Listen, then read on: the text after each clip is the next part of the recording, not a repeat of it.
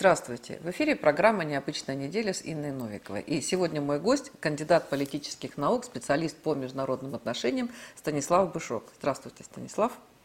Здравствуйте. Да, рада вас видеть. Ну, давайте начнем наш разговор про международные отношения с ситуации в Польше, Белоруссии, а также в Евросоюзе в связи с данными э, событиями, в связи с тем, что а, там сначала говорили про 2000 мигрантов из Ирака, потом их оказалось 5-6 тысяч, сейчас уже идут...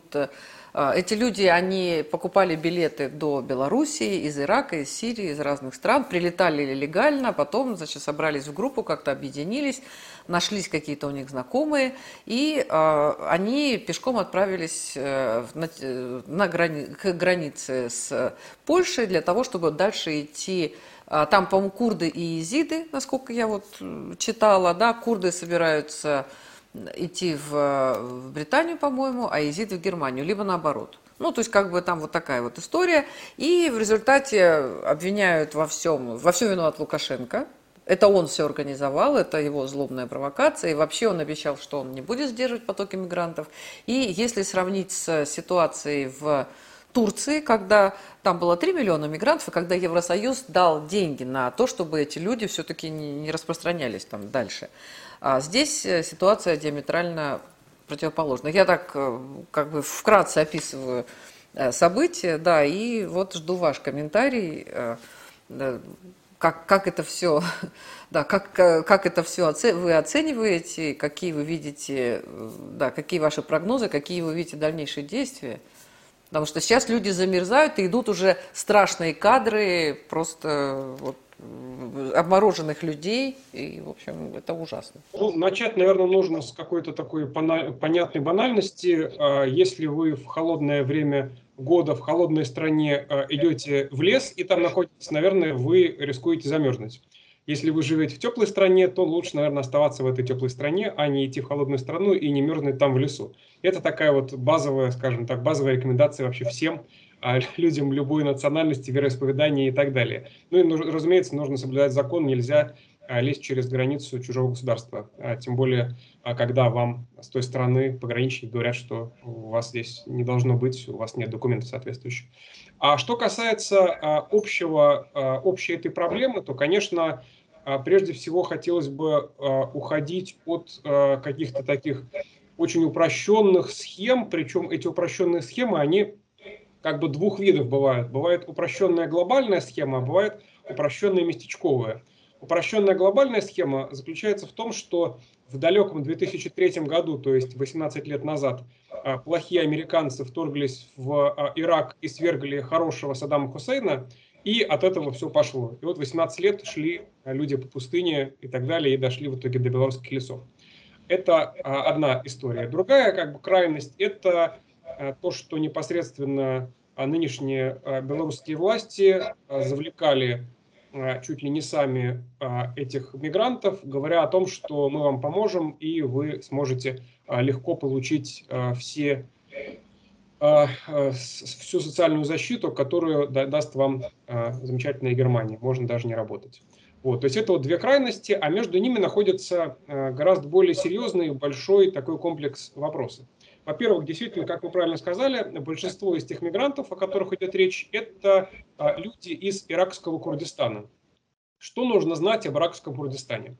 В иракском Курдистане а, общее население порядка 5 миллионов человек. Иракский Курдистан – это сложная территория, но это не территория, которая считается зоной боевых действий, во всяком случае, вся эта территория, или даже большинство, большая часть этой территории. А исходя из некоторой такой странной кривой логики, а, любой человек из этих 5 миллионов, или даже все 5 миллионов, а, могут вдруг решить, что а, они являются не жителями Курдистана, а жертвами какой-то внешней силы, и идти в любую страну, Германию, Великобританию, что-то куда-то еще, и требовать там статуса беженца. Разумеется, мы понимаем, что прием беженцев – это не а, а, э, э, это обязанность а, любого цивилизованного государства, которая граничит с зоной конфликта. То есть, если у вас на ваших границах есть война, есть большое количество беженцев, а вы страна, где войны нет, то, соответственно, беженцы могут в вашу страну через границу переходить, и, соответственно, вы должны их защищать. А если человек из региона, который не признан зоной боевых действий, покупает билет, садится на самолет, летит через полмира в мирную страну, там из этой, э, из этой мирной страны хочет перейти в другую мирную страну, а из нее еще в третью мирную страну, потому что мы понимаем, что эти мигранты идут не в Польшу, а через Польшу они хотят в Германию, потому что они считают, что Германия их а, а, обогреет и даст им возможность там жить комфортнее, чем они живут у себя на родине. Вот. А поэтому, конечно же, а сейчас, насколько я знаю, по крайней мере, на момент вчерашнего дня, а, Ирак официальный и официальное посольство Ирака в Беларуси а, сейчас активизировалось для того, чтобы способствовать возвращению граждан Ирака, то есть большинства тех людей, которых мы видим на этих кадрах на границе Белоруссии и Польши, соответственно, домой в солнечный Ирак. Опять же, мы знаем, что даже Ирак, несмотря на все сложности этой страны, это не страна, которая находится целиком в зоне боевых действий. Ну, скажем, Багдад – это сейчас такой а, цветущий город, который никогда не спит. А, вот, а, а, можно посмотреть кадры из Ирака, а, из, из Багдада, прошу прощения. Вот, а, конечно же, есть еще история отдельно польская, потому что Польша, несмотря на то, что это а, страна, а, член Европейского Союза, страна Европей, э, член НАТО, страна демократическая, тем не менее там, скажем так, иной подход к миграционному вопросу, чем, скажем, в более толерантных и более западных странах Европейского Союза. Поэтому польские силы, которые стянуты к границе, пограничники, они, конечно же, если есть попытки прорыва, если здесь есть агрессивное поведение со стороны мигрантов, и, то, конечно же, пограничники отвечают ровно так, как должны отвечать на любые попытки прорыва границы, потому что есть право человека на жизнь, есть право человека на а, гражданство, но нет права человека а, нарушать границу чужого государства, когда между двумя государствами, где нет войны, соответственно, вот они хотят перейти из одного на другое. И здесь, мне кажется, тоже есть, есть общее понимание, что, а, конечно же, миграционный кризис там еще 2015 года, как Евросоюза, это кризис не только и не столько невозможности а, охранять внешние рубежи Европейского Союза. Это скорее а, кризис непонимания, а, собственно, если мы э, э, насколько ну, можно и нужно открыть ворота Европейского Союза или, скажем, Германии конкретно для мигрантов. Потому что а, большая часть населения земного шара живет хуже, чем, скажем, э, жители Германии. Следует ли из этого, что все люди, которые живут хуже, чем немцы, имеют право а, и должны быть приняты на территорию Германии, например. Это такой вопрос отдельный, вопрос сложный, потому что он связан не только с войнами, но и связан с последствиями изменения климата. А, говорят эксперты, к которым я прислушиваюсь, что через какое-то время уже вот миграции будут связаны во многом, скажем, с запустыниванием каких-то регионов, а, южные, где просто людям чисто физически нельзя будет нормально, комфортно себя чувствовать. Если какие-то есть пустынные регионы богатые, скажем, Объединенные Арабские Эмираты, где, собственно, создан микроклимат, просто за счет того, что есть большие деньги, можно вкладывать вот в развитие этого микроклимата, да, и жить, условно говоря, в а, больших а, моллах с кондиционерами, да, и выпрыгивая из них, садясь в машину, где тоже есть кондиционер, и по этой пустыне туда-сюда катаясь. Понятное дело, что не все южные и пустынные страны такие же богатые, как Эмираты. Ну вот, Станислав, э, по поводу э, Германии, ведь э, я вот могу ошибаться, мне кажется, это был как раз 15 год, когда а, толпы хлынули а, э, народу, и тогда ситуация была гораздо более острая. Но сейчас она тоже, вот, ну, нельзя сказать, что там вот в Ираке все хорошо и спокойно. Люди все равно воспринимают э, опасности и ждут э, там, возобновления каких-то действий. Да, и помните, тогда ведь пограничники немецкие были гораздо более жесткие, нежели сейчас. И помните, весь мир обошла фотография мальчика, который лежал, ну, мертвый мальчик, утонувший на песке, такая, в общем, ужасная фотография, и все вот какие вот немцы жестокие. И тогда Меркель сказала, что приезжайте, вот мы э, не допустим такой вот катастрофы, и в итоге э, все, все и поехали туда. И на самом деле этот процесс, а, понимаете, вы говорите о том, что да, там мирная страна, пусть там даже не, не, не очень хорошо, но вот там глава МИД Сергей Лавров говорит о том, что миграционный кризис спровоцировали действия Запада на Ближнем Востоке. И, кстати, наш президент, он тоже говорил, по-моему, в 2015 же году, там, по-моему, в ООН, могу ошибаться, но на какой-то крупной международной площадке, он сказал, ну вы теперь поняли, что вы наделали. И этот процесс был, он был не на, не на неделю, не на месяц, не на год а на годы, а то и на десятилетия. Этот страх, а, он не уйдет у людей, потому что я вот там, у меня там тетя моя, она пережила блокаду, а, и уже в 80-х годах она там, она все равно прятала хлеб, она ругала меня, что я там не доедаю хлеб. То есть это остается навсегда. Это необратимый такой процесс. И сказать, что езжайте теперь обратно в вашу мирную страну, ну, боюсь, что эти люди, которые сейчас там замерзают, они наверное, как- как-то не, не, не ради того, они, они же еще и деньги собирали, там же по 10 тысяч, они же, там еще тоже много всяких криминальных историй, когда давали каким-то проводникам по 10 тысяч, те эти проводники там забирали эти деньги, там обросло уже всякими разными, там своя сюжетная линия возникла. Да, совершенно верно. То есть это отдельная такая тема, вот так называемый там human trafficking, да, то есть действительно а, люди а, из этих регионов, они находили посредников, посредники обещали там за разные суммы, да, там в том числе достаточно большие суммы, вот, даже для нас с вами, не говоря уж про бедные регионы, это большие суммы, то есть есть у людей все-таки да, деньги, которые, наверное, можно было вложить в собственный там дом и собственный там, не знаю, огород.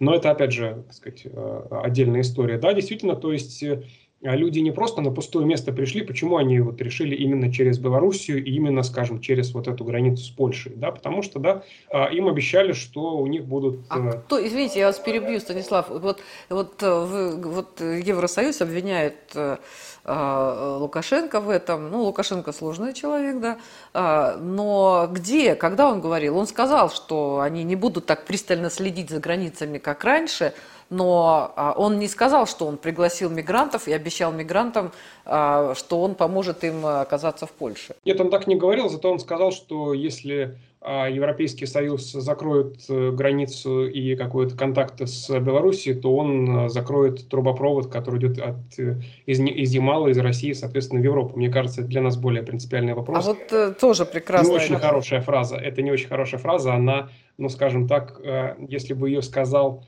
не знаю, э, украинский президент, здесь бы все на ушах бы стояли, но это отдельный разговор. Хочу вернуться к 2015 э, году, к миграционному кризису вот того периода.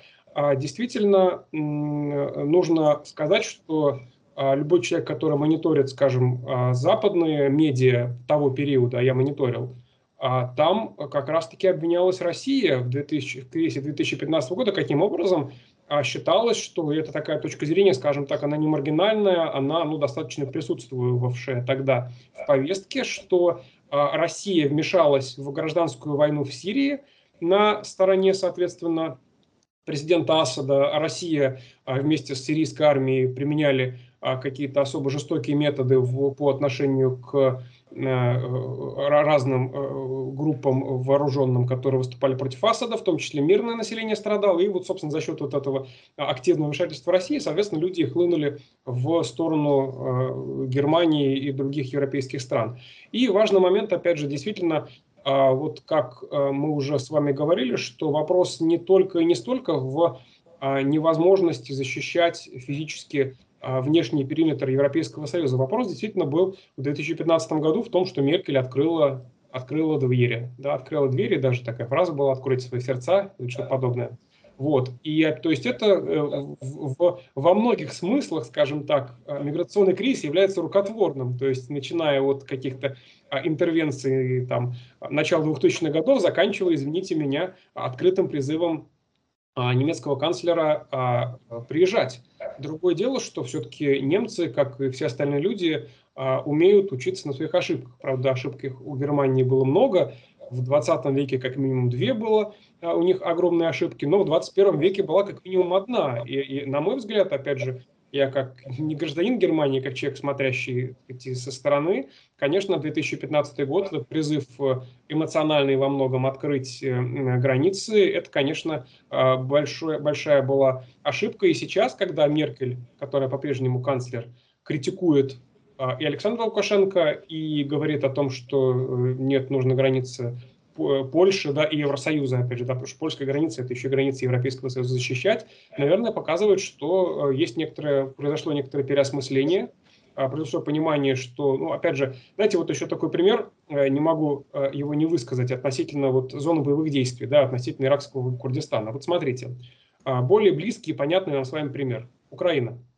А, есть непризнанные республики Донбасса, где идет там военные конфликты низкой интенсивности да, последние годы. До этого он был высокой интенсивности. Можем ли мы сказать из того, что э, на этой территории есть конфликт низкой интенсивности, что не только любой житель этого региона, Донецкой и Луганской областей, но и любой житель Украины как таковой э, является беженцем или может быть, э, э, может квалифицироваться как беженцем в какой-то другой стране, причем даже не граничащей с Германией? Наверное, нет. Наверное, вот э, я бы такую вот аналогию провел с иракским Курдистаном.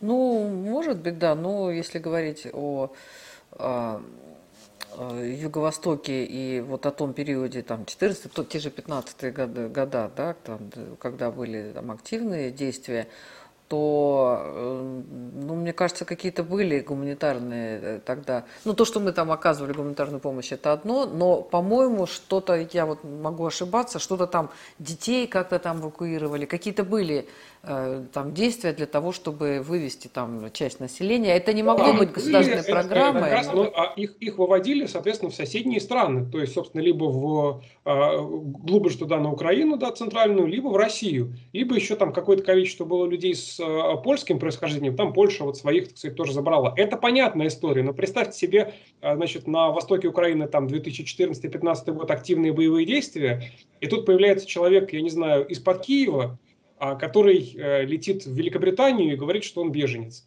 Понимаете, вот такая вот картина у нас получается. Вот это, это странная история.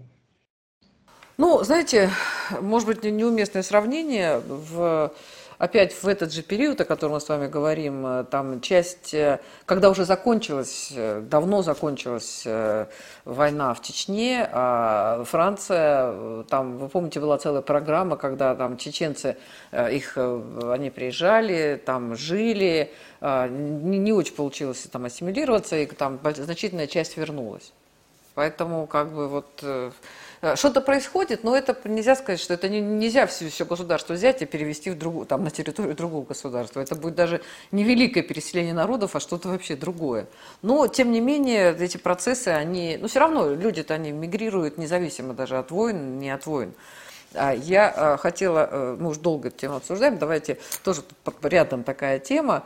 Я буквально недавно нашла какую-то старую там свою заметку опять же, 2015 года о том, что в Германии запрещено а, писать о том, что, а, конечно же, с появлением мигрантов а, резко выросла преступность и в отношении женщин. И немки ходят неправильно, одеты они не так, ведут они себя вообще там безобразно, и ходят еще они без сопровождения мужчин, там лица у них открыты, ну и все, все понятно. И тогда, и, кстати, это и Франции тоже касалось, что было запрещено писать о преступлениях, которые совершают э, мигранты, для того, чтобы не как-то там э, не нервировать общественное сознание, чтобы люди как-то себя спокойно чувствовали. То есть на самом деле там была такая какая-то кёльнская ночь, когда там вообще чуть ли не массовые были изнасилования женщин. Вы вспоминаете, да, о чем я говорю? Да, а, вот, и при этом говорить об этом было нельзя, и немцы, ну вот у меня есть люди, которые живут в Германии, а, вот, и они говорят, что немцы просто вот э, там в истерике по поводу мигрантов, которые, как, как они себя ведут, они а, вообще не смеют ничего сказать, потому что боятся обвинений в нетолерантности, и только русские мигранты, то есть те, кто приехали из России, они еще что-то могут сказать. И вот э, у нас, э, там, если эту ситуацию вспомнить, вот то, что происходит происходит у нас. У нас, видимо, тоже э, приезжаете все, нам нужны мигранты, нам нужно... Раньше это лимитчики назывались, да, когда приезжали из регионов России, люди той же культуры э, строили, работали на стройках, на самых тяжелых работах, москвичи не хотели.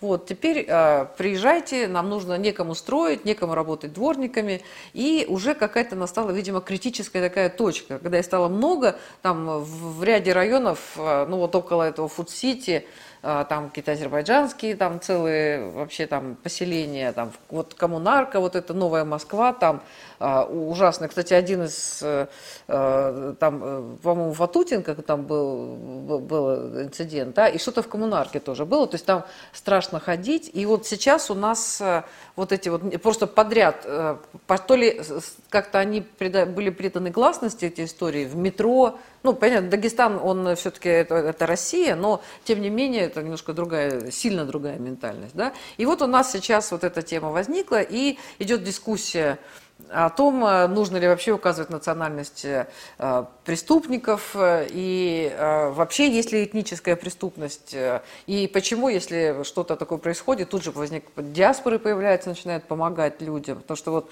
то, что в Атутинках было, там три... Нет-нет, это граждане России, они сами из Оренбурга, но до этого они там из Азербайджана, но у них очень дорогие адвокаты откуда-то взялись а люди безработные. Вот, э, вот, вот как нам с этим быть? Нам, мы тоже идем в Европу или у нас какой-то свой путь? Ну, на самом деле, вообще подход к этничности и насколько ее учитывать э, там, в, э, в том числе в статистике, вопрос разный в странах европейской культуры. То есть, действительно, если в Германии есть фактический запрет, там максимум, что вы можете сказать о, о преступнике, это в том, родился он в Германии или нет. Вот так вот это можно сформулировать. То есть э, вот это максимум, что можно сказать. Ну, и, наверное, назвать. Наверное, пол и возраст, да, еще. А вот, например, в Соединенных Штатах, которые э, многие здесь э, в России, которые не знают эту страну, не были там, английский не читают и прочее, а считают, что там с этим совсем все плохо, а там как раз-таки совсем все хорошо. В Соединенных Штатах удивительно глубокая статистика вообще по всему, в том числе по преступлениям. Не только кто совершил преступление, в каком городе, в каком районе города, на какой улице, сколько лет преступнику, но еще и а, кто по происхождению, там, по образованию и так далее преступник, и кто его жертва. То есть в Соединенных Штатах, это, причем это открытая информация, которая, соответственно, там тамошний МВД публикует, ну, если говорить про преступление, да, то есть там очень легко и много работ научных этому посвящено, просто они берут эти вот эту бигдату и смотрят там, кто больше против кого нападает, кто больше это, скажем, когда вот э, эти были конфликты, связанные с БЛМ, связанные с а, а, Джорджем Флойдом и так далее. Вот э, якобы а, белые полицейские больше атакуют чернокожих. В итоге оказалось, ну, это на самом деле было, было известно, но для тех, кто это изучал, что действительно у чернокожих выше уровень, так сказать, э, их, их э, смертности в результате перестрелок, но эти перестрелки внутри конкретных районов, где одни чернокожие убивают других, к сожалению. То есть это вообще там полицейские там на десятом месте по, вообще, по, по причине этой смертности. Вот, поэтому как по-разному в западных странах, скажем так, к этому подходят. Поэтому мы, если мы идем на Запад, мы должны понимать, что Запад он разный, и мы тут должны какую-то свою линию вести понятную. Значит, смотрите, а, а, у нас ведь э, всегда любят критиковать двойные стандарты, особенно когда какие-то двойные стандарты мы видим реальные или мнимые во внешних странах. Но смотрите, у нас ведь тоже, если мы а, как-то замалчиваем тему национальности в вопросах преступности, у нас а, тоже, получается, двойные стандарты включаются, потому что мы когда кого-то хвалим, какого-то ученого, не знаю, певца, а, актера и так далее, мы можем сказать, что там такой-то, такой-то, уроженец такой-то, там славной такой-то республики или славного чего-то еще. То есть, когда мы кого-то хвалим, мы как раз-таки в том числе можем приписать, что вот он там, к тому же человек такой-то национальности или там из какой-то страны приехал. Вот. А когда преступность, почему-то вдруг мы не можем а, говорить об этом. Или наоборот, если мы говорим о том, что национальность, национальный фактор вообще не важен, то тогда почему действительно диаспора заступается за своих? Почему они заступаются за Иванова? За Петрова и за Сидорова, если мы говорим про какие-то, скажем, кавказские диаспоры. А, а я думаю, что а, идея о том, что называть всегда национальность там в любом каком-то а, случае, наверное, смысла в этом такого нет, но давайте скажем, что а, если мы будем называть только имена, фамилии, отчества, то тоже, в общем-то, будет понятно, о ком идет речь. Хотя мне кажется, что это было бы как раз э, неплохим таким выходом из ситуации. С одной стороны, мы честно признаем, что вот есть преступники, вот есть конфликт, вот с одной стороны кто был, вот с другой стороны был. И если мы называем фамилии и отчество, э, то, собственно, что тут стыдиться? Э, должны стыдиться, наверное, родители э, этих э, людей, которые совершают преступления, а не те, кто называет, что вот такой-то, такой-то, такой-то совершили преступления. Что касается вопроса там, этнической преступности, вопрос сложный, но смотрите, а если вы э, переехали там из одного региона там этнического в какой-нибудь другой, скажем, в русский регион, или когда, или как говорят на Кавказе, приехали в Россию. Что такое приехали в Россию? Значит, приехали из одного российского региона, скажем, Северокавказского, в другой российский регион, преимущественно русский. Это называется приехать в Россию. Тоже, кстати, к вопросу о, о том, как, как бы мы друг друга воспринимаем в ряде случаев. А, и вы группируетесь по национальному признаку, вам комфортнее э, друг с другом. Вы можете группироваться э, по национальному признаку, чтобы, я не знаю, пойти вместе а, в кафе, на концерт или в музей. А, а с другой стороны, вы можете группироваться по национальному признаку, в том числе, чтобы совершать какие-то хулиганские действия по предварительному сговору или без такового, или суть преступления. То есть, скажем так, а, то, что люди группируются по национально-культурному признаку, особенно если они находятся вне скажем так, собственного региона или, где, или в том регионе, где они оказались в меньшинстве. Это понятная э, история любой э, диаспоры, потому что диаспора бывает как бы внешняя, а бывает внутренняя, да, внутри одной страны, да, вот люди как бы живут в другом регионе. То есть здесь говорить о том, что это с национальностью никак не связано, ну, связано, конечно. Вот. То есть связано не преступление само по себе, да, не, не склонность к преступности, она, конечно, никак не привязана никакой национальности, но то, что вы группируетесь по национальному признаку, потом по национальному признаку своих же защищаете, своих беру в кавычки, если у вас Рафик невиновный не потому, что он невиновный, а потому что он Рафик, то есть он свой, и поэтому его нужно вся, всячески обелять, в том числе э, требуя вообще там запретить указание национальности или чего-то еще. Вот в этом проблема опять же, э, как говорят э, в народе, э, знает кошка, чью мясо съела. Но если вы так громко заявляете о том, что национальность не имеет значения, значит, наверное, она имеет значение. Но если вы такое внимание сами этому, этому уделяете. А поэтому, а, возвращаясь ну, к вашему вопросу, а, запрещать а, что-либо цензурировать в медиа или где-то еще – такие, такую важную информацию, как, э, в ряде случаев важную информацию, как национальность в случае, если конфликт произошел с двух там, групп людей разных национальностей, конечно же, нужно указывать на национальность, безусловно. А, ну или, во всяком случае, можно, да, нужно, это тоже все-таки такая категория, как бы кого-то обязывает. Нет, не, не, нельзя не обязывать, а, э, не запрещать людям распространять информацию, не, соответственно, наоборот, обязывать это делать. Я думаю, что в данном случае, знаете, такой мне пример в голову приходит вот из детства – вот когда э, детям говорят, там, пускай родители дети, детей на улицу, там э, не разговаривай с незнакомыми дядями. А мы понимаем, что подавляющее большинство незнакомых дядей – это хорошие ребята. Но с другой стороны, мы же также понимаем, что если родители говорят, не, не общайся с незнакомыми дядями на улице, в принципе, это хороший совет. Хотя в какой-то степени, наверное, он дискриминирует большую часть э, этих самых э, дядей, да, и половину человечества, которые составляют как раз дяди. Ну, тут проблема еще в том, что э, Нынешнее поколение вообще не отпускает маленьких детей, и на, на то есть серьезные причины. И, э, да, и даже походы из школы домой, они, в общем, э, некоторых водят родители там и до седьмого, и до восьмого класса, и даже, и даже позже. Ну, это уже такая другая тема. Ну, вот если говорить о мигрантах, понятно по поводу криминализации, но вообще у нас э, сейчас очень большое количество мигрантов, и есть э, поселки, где они составляют там чуть ли не а, половину, а то и две трети населения. А, при этом ну, вот, э, есть своя там естественная убыль населения, плюс еще коронавирус, когда там 250 тысяч человек да, у нас погибших, умерших от коронавируса официально. А это, извините меня, такой ну, четверть миллионного города. Это, это вообще хороший такой город. Да? То есть... И получается, что... И вот, кстати, вот эти потоки а, миграция, особенно из Киргизии и, и там из Таджикистана, вот из Узбекистана, они растут, там есть тоже целые э, системы, как помогают им, а при этом чуть ли не кто-то там из родственников, э, там, представителей властей владеет этими фирмами, и экзамены на знание русского языка прекрасно покупаются, никто там этого русского языка не знает, и этот процесс, э, он, ну, вот то, что у людей вызывает раздражение и появляется в СМИ, но процесс-то сам, он идет, ширится и глубится. И мы можем просто скоро оказаться, когда ну, уже, уже в Москве были классы, где там один ребенок русский, остальные все мигранты. Ну, там в, в, в Капотне, по-моему, что-то такое мне рассказывали. Да, э, вот это уже не, не ассимиляция, это что-то другое уже. Тут э, сложный, э, сложный разговор у нас, потому что как бы мы ведь понимаем, что ну, а, не, не, нет такой возможности а, закрыть границы или, скажем так, закрыть возможность э, приезжать в Россию официально, легально и так далее людям там из каких-то конкретных стран.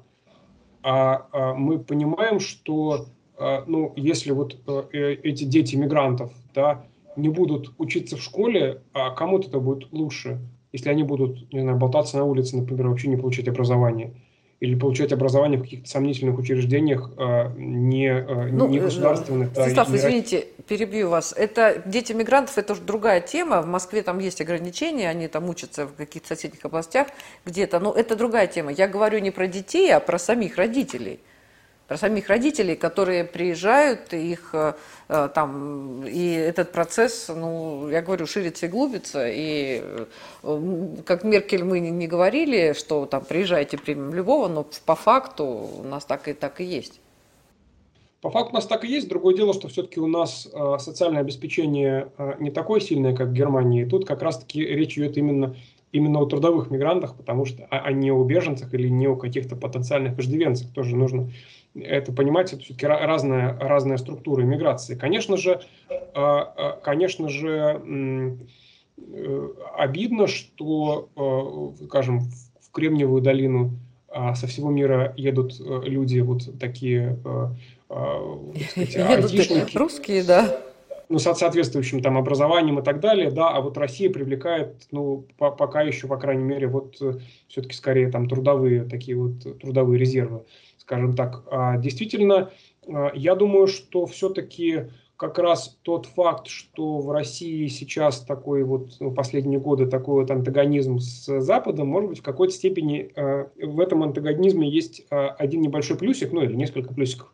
Как раз-таки такой, что раз мы критикуем мультикультурализм западный, значит, наверное, каким-то образом нужно а, нам, а, сказать, основывать все-таки а, на, наш, нашу политику на а, ассимиляции культурной и так далее. Кстати, я недавно перечитывал а, там для, для, одного, для одной статьи, перечитывал а, послание Федеральному собранию Путина с 2012 года по 2021 год. Там регулярно, когда всплывает тема миграции, он всегда говорит о том, что мы э, уважаем все культуры, но при этом, конечно же, нас объединяет русский язык, русская культура, и вот на этой основе мы должны как бы строить нашу политику там в национальных вопросах. И понятно, что для кого-то это слишком мало, для кого-то это слишком много, но в любом случае, когда подчеркивается, а, а, подчеркивается что а, на российская многонациональность, она все-таки базируется не на 666 народностях, которые друг друга не понимают и говорят на своем языке, а, а все-таки они объединены русским языком, русской культурой. В этом смысле я думаю, что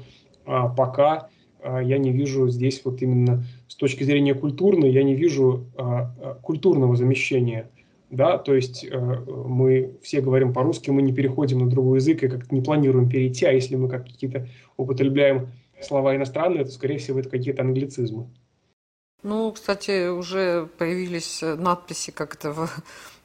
Высоцкий говорит, что там есть надписи на русском языке в разных местах. У нас вот в маршрутках уже есть надписи там в разных и в метро там надписи на таджикском, на узбекском. Да, действительно, а, опять же, к вопросу о Соединенных Штатах, скажем, в Соединенных Штатах, а, в тех там, районах городов, где, опять же, поскольку не статистика ведется, как мы говорили, очень такая сильная, хорошая, в том числе статистика по языкам, там, где а, какой-то там а, большой процент есть не англоговорящих, там обязаны, ну, либо во всех городах, либо, во всяком случае, в крупных, дублировать надписи вот на том языке, втором по численности, на котором говорят те люди. То есть это вопрос сложный, вопрос том, а если вот действительно этого не делать, и вот а, ну, так получилось, что какие-то люди, они не смогут там выучить язык, потому что они, скажем, уже какого-то, не знаю, а, уже не в состоянии какую-то информацию принять. Кому будет хорошо от того, что они будут ходить по городу и не понимать, что там написано, или хотя бы по своему району.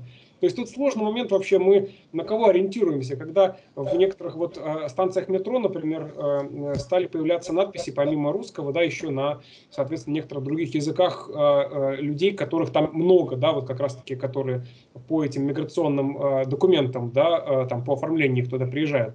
Опять же, а я тут не с позиции сторонника мультикультурализма, я тут с позиции абсолютно рациональной. Кому плохо от того, что люди понимают куда идти, что там стоит стрелочка и там что-то написано. Ну, предполагается... Причем эти же люди не, не приезжают, чтобы здесь преподавать русский язык, русскую литературу, очевидно. Ну, ну э, Станислав, да, вот я понимаю, но как бы тут непонятно тогда, кого много и на каких языках это, бы, э, это должно быть, но предполагается, что люди, которые приезжают сюда, получают патенты, получают какие-то документы, еще не дай бог, там еще гражданство получают, да, они сдают экзамен по русскому языку поскольку сейчас это в массовом порядке коррупционная история, когда это все стоит денег, так же, как и, вот я удивляюсь, там отменили, а, техосмотр отменили, потому что это формальная такая история, никто его не проводит. А почему вы а, вот а, не, ничего не сделали для того, чтобы эта история не, стала, не перестала быть формальной? Вообще техосмотр, наверное, нужен, да, но из-за того, что это сплошная коррупция, поэтому давайте его отменим. Поэтому вот раз э, полностью экзамен по языку коррупция, там абсолютная коррупция, давайте тогда тоже его отменим. Какой смысл, если все его покупают?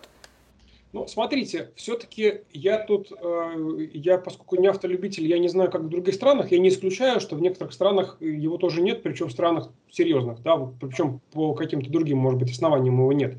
Но, опять же, смотрите, если вы берете человека, а, не знаю, в качестве преподавателя русского языка, то, наверное, вы поймете сразу же, что он его не знает. Если вы берете человека на ту профессию, которая вообще не требует никакого языка, он может быть немой просто, вот, то тогда, ну, зачем человека заставлять проходить через какой-то продукт? То есть тут вопрос, вопрос скорее в работодателе, понимаете? Тут ведь работодатель, прежде всего, заинтересован в том, чтобы и те люди, которых он берет на работу, они соответствовали определенным критериям. То есть понятно, что вы, вы не возьмете человека, который вам по этим критериям не подходит. А, а, конечно, конечно, с точки зрения знаете, носителей русской культуры, Конечно, хотелось бы, чтобы все вокруг, в том числе мигранты, говорили на красивом литературном русском языке. Но с точки зрения вот как бы рациональной, если я на какое-то время беру, там, не знаю, строительных рабочих, то мне по ну, большому ну, счету... Денис, Станислав, вы опять перебиваю, извините, да? Вы, то есть это разные как бы истории. Если мы берем на строительные работы, да, но проблема в том, что я вот сталкивалась, что люди там из Молдавии приезжали, не зная русский язык, и их обманывали свои же организаторы производства, потому что они не знают. Это их проблемы. Но я говорю о том, что что при получении российского гражданства люди покупают экзамен на знание русского языка. Да, и большинство, очень многие люди, которые приезжают сюда трудовыми мигрантами, они работают не на стройках. Они там потусуются какое-то время, а то и даже иногда и вообще не доходят туда. А они там в загородных домах, во всех магазинах работают. Я помню, там у нас на рынке э, в Новой Москве там была продавщица в магазине, она ни слова вообще не понимала по-русски. Просто вот, э, и вот она там работала продавщицей. Да? И а, проблема-то в том, что граждане России, вот как эти там из Ватутинок, да, которые были из Оренбургской области, ну, они говорили по-русски. Граждане России будущие не знают русского языка. Ну, значит, у этих граждан России будет э, существенно, а, скажем, ограниченные возможности для нормального трудоустройства и получения нормальных, э, нормальных денег. Потому что понятно, что полуобразованного какого-то человека вы не возьмете э, на приличную работу. То есть тут вопрос такой в том числе и Э, такой чисто, знаете, чисто, чисто коммерческий, чисто бизнесовый. Но если вот человек просто низкого... Там, свои низкого, возьмут. Уровня, свои возьмут. Свои, свои возьмут, опять же, это будет их, это будет их проблемы. Потом, помимо того, что берут своих, потом все равно нужно будет взять кого-нибудь с высшим образованием, настоящим, не купленным дипломом, потому что кто-то же должен работать на более высоких позициях. Вот. Ну, хотите получать деньги или не хотите, или вы хотите, а, чтобы все распространялось среди своих, а в итоге ваши доходы снижались, потому что все-таки в России достаточно много людей культурных, образованных и так далее, которые, так сказать, займут уже ваши места, если вы не по мере роста, по мере роста, извините, да, а, вот э, таких работников а, и критерии могут снижаться. Уже сейчас есть большие проблемы с рынком труда, но, правда, не связано с мигрантами, да, и они предпочтут взять своих, помочь своим, и уже русскому человеку, э, даже, ну, не русскому человеку, вот, который хорошо владеет русским языком, а, он уже не может устроиться дворником в Москве. Вот раньше все студенты работали дворниками, им давали там какие-то комнатежки. Да, сейчас это невозможно, потому что там работают э, там работает, э, нет, там работает, там, насколько я знаю, там киргизская некая диаспора, причем он работает на три ставки, две ставки отдает начальнику, одну ставку, на одну ставку он как бы получает, а при этом работает на три ставки. Живут там где-нибудь в комнатежке при мусоропроводе. Вот. Ну, это такая, эта тема, Станислав, эта тема вот э, сложнейшая да, и очень больная. Да, я хотела, знаете, о чем еще поговорить, у нас не так много времени осталось. А, по поводу э, Украины, а, вот там, ну, Зеленский э, кто-то сначала думал, что он такой пророссийский кандидат, он говорил по-русски, да, а, бизнес у него был в России, ну, он просто потом уже ездил по всяким там по этим всем карательным отрядам, э, поддерживал их, какие-то деньги им давал. Ну, понятно было, что там есть проблема. Вот. И а, тем не менее, да, он постепенно стал там Владимиром, заговорил по- по-украински. Ну, как-то была такая трансформация личности такая, да, интересно наблюдать. Вот. И а, у него просто вот все хлеще и хлеще заявление, как будто его кто-то подстегивает. Вот я, а вот последнее заявление по поводу освобождения Киева, это просто, ну, вообще нечто, потому что э, советская армия, вы помните, да, она очень жестоко освобождала Киев, она э, его освободила 6 ноября 43 года и готовились, это, это они просто к празднованию революции освобождали, и, по, ну, погибло там много, много народу, но а, и погибли там мирные жители, но за время оккупации Киева там погибло, а, по-моему, 200 тысяч человек. И там очень там осталась там десятая часть э, в городе, когда его освобождали. Поэтому вот, ну это немножко не, не те категории. И а, я говорю, как будто его подстегивают. Вот как вы считаете, да, вот, вот эта трансформация, он хочет, э, кому? Он хочет, если он хочет что-то украинцам доказать, ну, я, либо, либо американцам, либо он хочет что-то выторговать. Вот э, что делает его столь агрессивным и столь оголтело таким антироссийским? Ну что, ну, что же, пять лет назад там э, вполне себе Россию любил, и был, кстати, совсем не глупый человек с большим там, с чувством юмора, и вдруг у него там прям свертывание всех мозгов. Ну, чего хочет Зеленский, понять нетрудно, хочет переизбраться на следующий срок, несмотря на то, что он обещал, что он будет президентом одного срока, который наведет порядок, всех посадит, в том числе а, Порошенко, и, соответственно, сделает красивую, хорошую Украину и уйдет там опять, наверное, в шоу-бизнес. Понятно, что аппетит приходит во время еды, и одновременно с аппетитом приходит еще и некоторая профессиональная деформация. А это относится не только к Зеленскому. Я тут, опять же, какие-то примеры, не называя инстанции, да, приведу, а когда какие-то там люди из моего круга, они с достаточно критическим взглядом на, на мир и таким умным, глубоким, они в какие-то официальные структуры устраиваются работать, и через какое-то время с ними встречаешься, и они говорят как обычные глуповатые квадратные чиновники. То есть они полностью перенимают всю риторику и взгляд на мир э, своего начальника, да, большого или маленького. Э, но то же самое относится и к таким более сложным общностям, как, допустим, страна.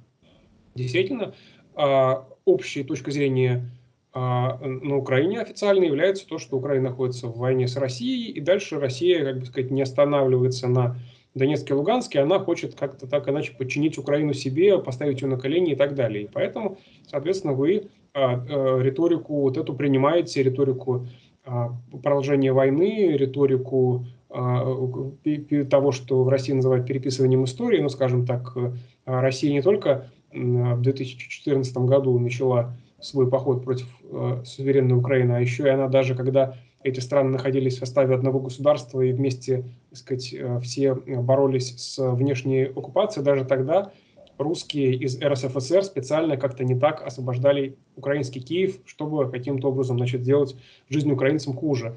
То есть эта история, она и про а, про Голодомор пресловутый. То есть, с одной стороны, мы все понимаем, что это, безусловно, была общая такая античеловеческая политика большевиков, и она не против конкретно украинцев была, да, но это интерпретируется как политика русских тоже против украинцев, там еще начиная с Петра Первого, да, политика шла. Поэтому тут, а, как говорится, нельзя жить в обществе, но быть свободным от общества. В том числе нельзя быть президентом страны, где есть определенная такая сформировалась определенная точка зрения да, на ряд вопросов, в том числе касающихся России. Ну, соответственно, вы, если хотите, а, хотите сохранить президентские посты и переизбраться, то вы должны идти вот ровно вот в этом мейнстриме. Понимаете, это же не Соединенные Штаты, где более-менее поровну, скажем так, делили сторонники и противники Трампа, когда Трамп был при власти, где Трамп мог вот либо одну точку зрения взять, ну, теоретически он мог бы когда-нибудь там перековаться в демократа, например, да, до того, как он стал кандидатом от республиканской партии, потому что у него в то время, до 2016 года, 15-16 у Трампа были такие, в том числе и, в общем, он мог и к демократам прибиться, если что. Но потом вот он выбрал свою колею. А на Украине нет этой второй, нет второй партии, условно говоря. То есть и там все республиканцы или все демократы, во всяком случае, все а, партии, которые а, претендуют на что-то, и все политические силы. Поэтому если сейчас Зеленский заявит что-то шаг влево, шаг вправо относительно там каких-то компромиссов с Российской Федерацией, то тогда тут же, поскольку все-таки эта страна, как бы ее ни критиковали, она а демократическая в том смысле, что проводятся регулярные выборы, и никто не знает, кто на них победит, потому что рейтинги постоянно скачут то в одну, то в другую сторону. И понятно, что если э, этот шаг, какой-то такой шаг, который кто-то может интерпретировать как пророссийский, если Зеленский этот шаг сделает, то тогда абсолютно все его политические оппоненты скажут, что да, это пророссийский шаг, мы знали, что Зеленский это, там, не знаю, агент э, Кремля, и поэтому как мы можем его переизбирать? Поэтому Зеленский, конечно, тут осторожен, а осторожность в данном случае означает более, а, более грубые, более резкие заявления в адрес России. Чем более, груби, чем более грубо и резко вы скажете по отношению к России, или там истории наши совместные, значит, тем с меньшей вероятностью вас обвинят в том, что вы шпион, хотя тоже это не исключено.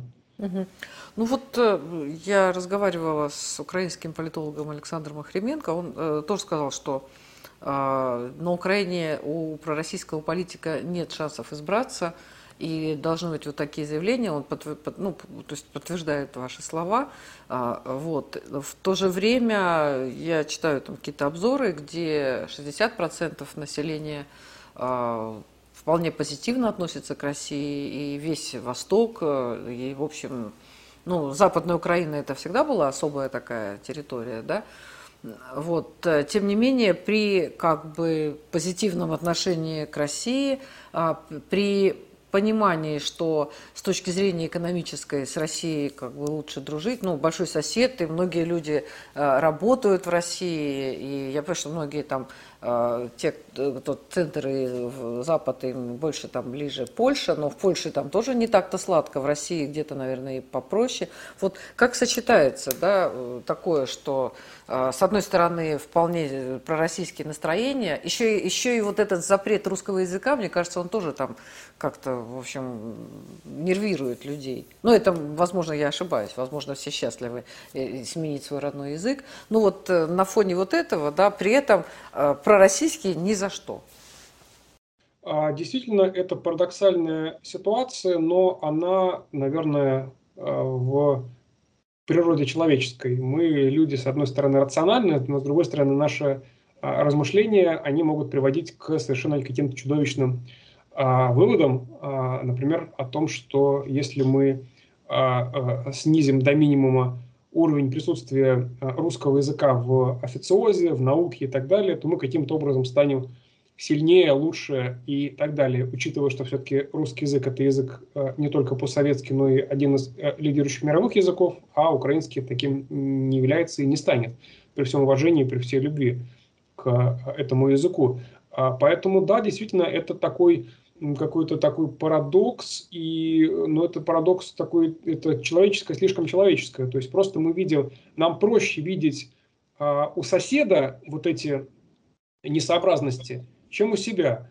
То есть мы видим вот у соседа, что он странно себя ведет, причем, ну, что называется, стреляет себе в ногу, потому что все-таки а, можно быть сколько угодно на самом деле украинским националистом, при этом в любом смысле этого слова, при этом, как бы сказать, вращаясь внутри русской культуры и русского языка. В конце концов, вот всегда мне в пример, а в голове это ирландская борьба за независимость от Великобритании и, в частности, ирландская республиканская армия, которая, собственно, была ударной силой. Разумеется, мы знаем, что ирландский язык существует. Это старый такой древний язык.